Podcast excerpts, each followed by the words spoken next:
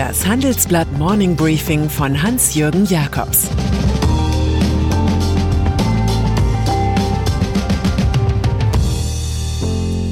Guten Morgen allerseits.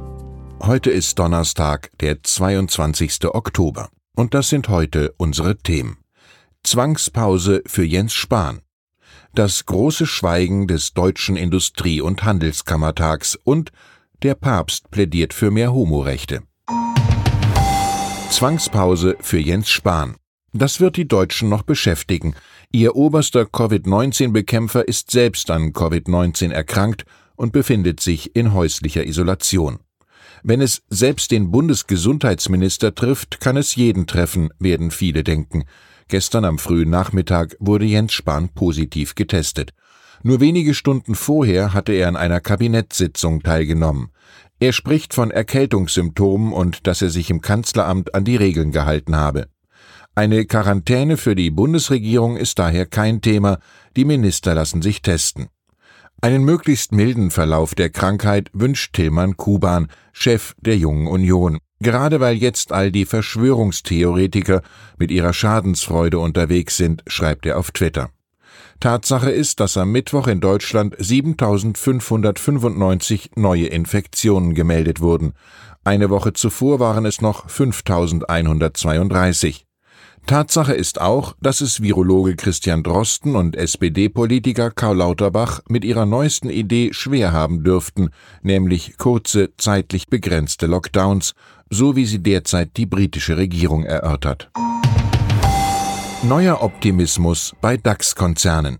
Wer in harten Zeiten Tröstliches sucht, findet dies heute bei den DAX 30 Konzernen.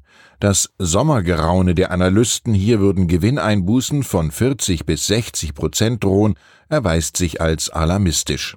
Stattdessen zeichnet sich ab, dass die Top 30 im Jahr 2020 knapp über 60 Milliarden Euro verdienen werden. Das ist ein Rückgang von nur 25 Prozent gegenüber 2019.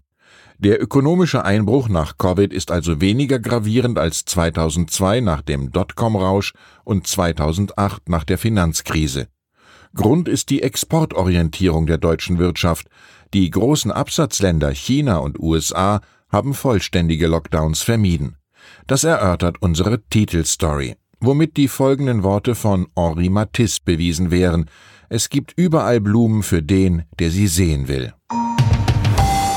Das große Schweigen des Deutschen Industrie- und Handelskammertags. Wirtschaftsverbände leben von Sprache und Ansprache. Daher schien es bisher undenkbar, dass in diesen Kreisen eine Trappistenvereinigung entstehen könnte. Und trotzdem hat jetzt der DIHK, die Dachorganisation der Industrie- und Handelskammern, verkündet, sich künftig nicht mehr öffentlich in Sachen Politik zu äußern. Dabei gehe es insbesondere um Live-Interviews, Pressekonferenzen, Pressemitteilungen, sonstige Pressegespräche und Podiumsdiskussionen. Das haben Präsident Erik Schweitzer und Hauptgeschäftsführer Martin Wandsleben mitgeteilt. Der selbstverpasste Maulkorb folgt auf ein Urteil des Bundesverwaltungsgerichts, das der Windkraftunternehmer Thomas Sippelmeier erstritten hat. Er hatte sich über DIHK-Äußerungen gegen den Ausbau erneuerbarer Energien geärgert. Von Gesetz wegen muss der Unternehmer IHK-Mitglied sein, will sich aber nicht für Politkampagnen vereinnahmen lassen. Siepelmeier hat mit dem neuen Urteil drei Dinge erreicht. Erstens, der Deutsche Industrie- und Handelskammertag muss sich allgemein politisch strikt neutral verhalten. Campaigning, wie man es bisher kennt, ist demnach tabu. Zweitens, die IHK Nordwestfalen, die für den erfolgreichen Kläger zuständig ist, muss aus der Dachorganisation austreten. Drittens, der DIHK selbst wiederum ist jetzt für das politische Leben in der Bundeshauptstadt Berlin so sexy wie ein Stummfilm. Staatsgelder für Strombetreiber Tenet. Nie wird so viel gelogen wie vor einem Deal. Deshalb muss man eine sehr selbstbewusste Behauptung von Otto Jager, Finanzvorstand des niederländischen Stromnetzbetreibers Tennet, vielleicht nicht allzu ernst nehmen. Man glaubt, wir benötigen dringend frisches Eigenkapital, das ist aber absolut nicht der Fall, verkündet er bei uns im Handelsblatt. Tatsächlich hat Bundeswirtschaftsminister Peter Altmaier von der CDU bereits bestätigt, dass ein staatlicher Einstieg bei dem nachbarländischen Staatsbetrieb geprüft werde. Seit Wochen laufen hierüber Verhandlungen zwischen den Regierungen in Den Haag und Berlin. Worum es bei dem Techtelmechtel zwischen den Staaten geht, schildert Jager selbst. Das Stromnetz muss für 30 bis 35 Milliarden Euro ausgebaut werden. Da könnte ein wenig Staatsknete durchaus guttun. Papst plädiert für Homorechte. Papst Franziskus überrascht immer wieder Gläubige und Ungläubige, Kirche und Nichtkirche.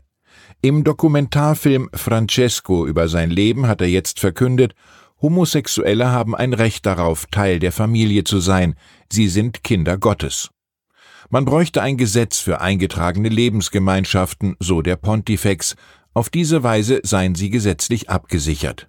Gar nicht abgesichert ist eine solche zeitgemäße Position in der römisch-katholischen Kirche selbst.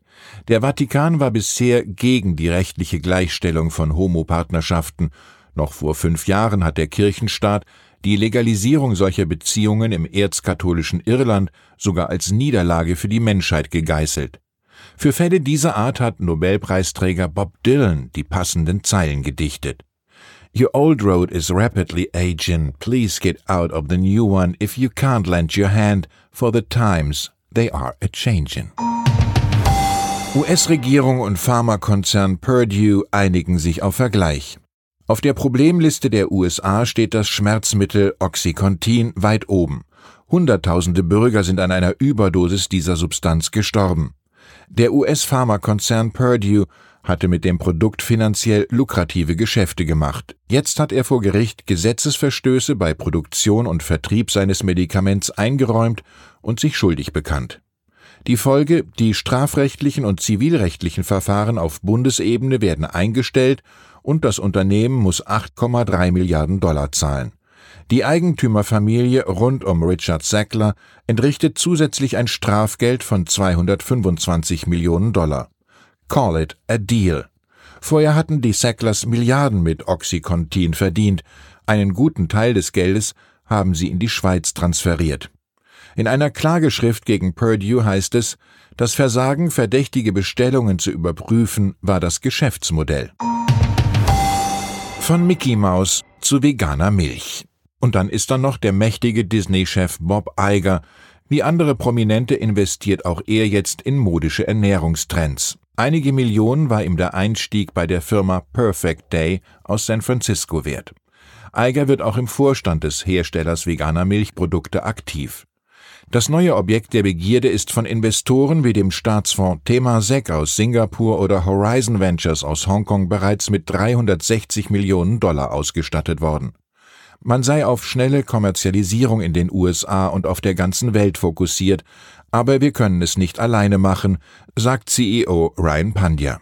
Falls Investor Eiger mal Zweifel kommen, muss er sich nur Lou Reed's Song A Perfect Day vorspielen. Just a Perfect Day Problems all left alone. Ich wünsche Ihnen naheliegend den perfekten Tag, soweit das in der Pandemie möglich ist. Es grüßt Sie herzlich Hans-Jürgen Jakobs.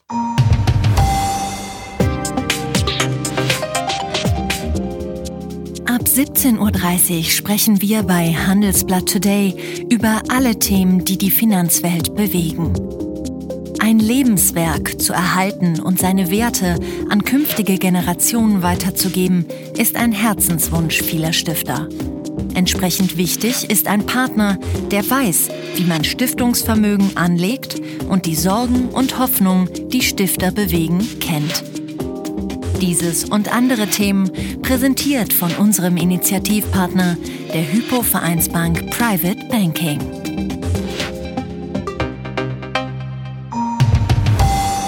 Das war das Handelsblatt Morning Briefing von Hans-Jürgen Jakobs, gesprochen von Peter Hofmann.